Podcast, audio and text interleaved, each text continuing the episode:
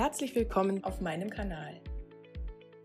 Mein Name ist Solveig Werf und ich bin Expertin für Leadership, Lifestyle und strategische Visionsplanung. Das bedeutet, ich mache aus Menschen Visionäre, damit sie das Leben bekommen, das sie verdienen.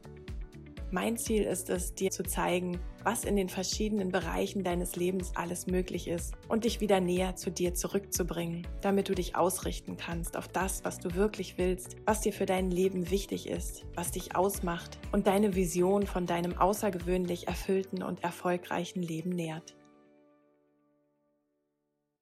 Es gibt so ein schönes Sprichwort. Ich weiß nicht, ob ich es genau zitieren kann, aber es sagt, dass die meisten Menschen, die kurz vorm Sterben sind, die, die kurz vor ihrem Tod stehen, dass die nicht das bedauern, was sie gemacht haben, sondern sie bedauern das, was sie nicht gemacht haben. Sie bedauern, dass sie sich so angepasst haben an die Erwartungen anderer Menschen, dass sie so wenig von dem umgesetzt haben, was ihnen eigentlich wirklich wichtig war. Und ja, da möchte ich einfach gerne nochmal anknüpfen. Und wir haben jetzt in den letzten beiden Videos einmal geschaut, wo kommt so die Verbindung zu uns selbst wieder her. Und das ist ja etwas, das müssen wir immer wieder pflegen. Ähm, und, und pflegen und hegen wie einen Schatz, diese Verbindung zu uns selbst auch regelmäßig suchen. Das reicht nicht, das einmal zu tun. Und jetzt in dem letzten Video haben wir uns angeschaut, dass diese Lebensvision ganzheitlich sein muss. Und das Thema heute ist, dass diese Vision, die ich da kreiert habe, die du für dich kreierst, dass du nochmal sicherstellst, dass das auch deine eigene ist. Dass du die also wirklich, dass das wirklich aus deiner Verbindung zu dir heraus entspringt und nicht von irgendwelchen Ideen die du durch andere irgendwie implementiert gekriegt hast, die, die, die dich beeinflusst haben. Und wir werden alle beeinflusst von der Umgebung, von der Gesellschaft, in der wir leben, von unserer Familie, von unserem direkten Umfeld. Und da ist es ganz wichtig, einmal nochmal gegen zu checken.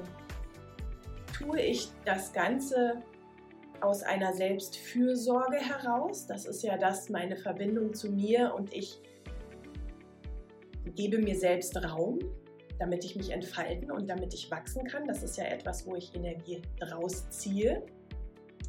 Oder tue ich das aus einer Selbstoptimierung heraus? Aus dem Gedanken, ich müsste das tun, damit ich attraktiv bin, damit ich gut genug bin, damit ich beliebt bin, damit ich überhaupt Geld verdienen kann, damit ich, also warum auch immer. Ist das etwas, was mich Kraft kostet? Und was mich drückt und wo ich das Gefühl habe, das ist eine Verpflichtung? Oder ist es etwas, was mir wirklich gut tut, was mir wirklich entspricht und was eben am Ende dafür sorgt, meine Lebensenergie steigen zu lassen? Ihr erinnert euch hoffentlich noch an das Gefäß. Und wie kannst du das sicherstellen oder wie kannst du das herausfinden? Du kannst dich bei deiner Vision immer wieder nach dem Warum fragen immer tiefer gehen und immer nochmal fragen, warum, warum will ich körperlich fit sein? Ne? Warum, also, ne, warum will ich den Sixpack-Bauch? Warum will ich das? Und wenn dann da eine Antwort kommt wie, naja, ich will das, weil ähm, ich möchte, dass andere finden, dass ich gut aussehe, dann ist das noch nicht das richtige Warum. Und frage ich weiter, warum möchte ich das? Warum? Warum? Warum?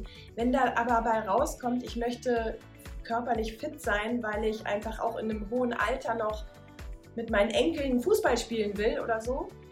Also auch da kann man sich nochmal warum fragen, aber das ist eine interne Motivation. Also das kommt, das ist etwas, was mit dir zu tun hat. Das hat nichts mit der, mit der äußeren Umgebung zu tun.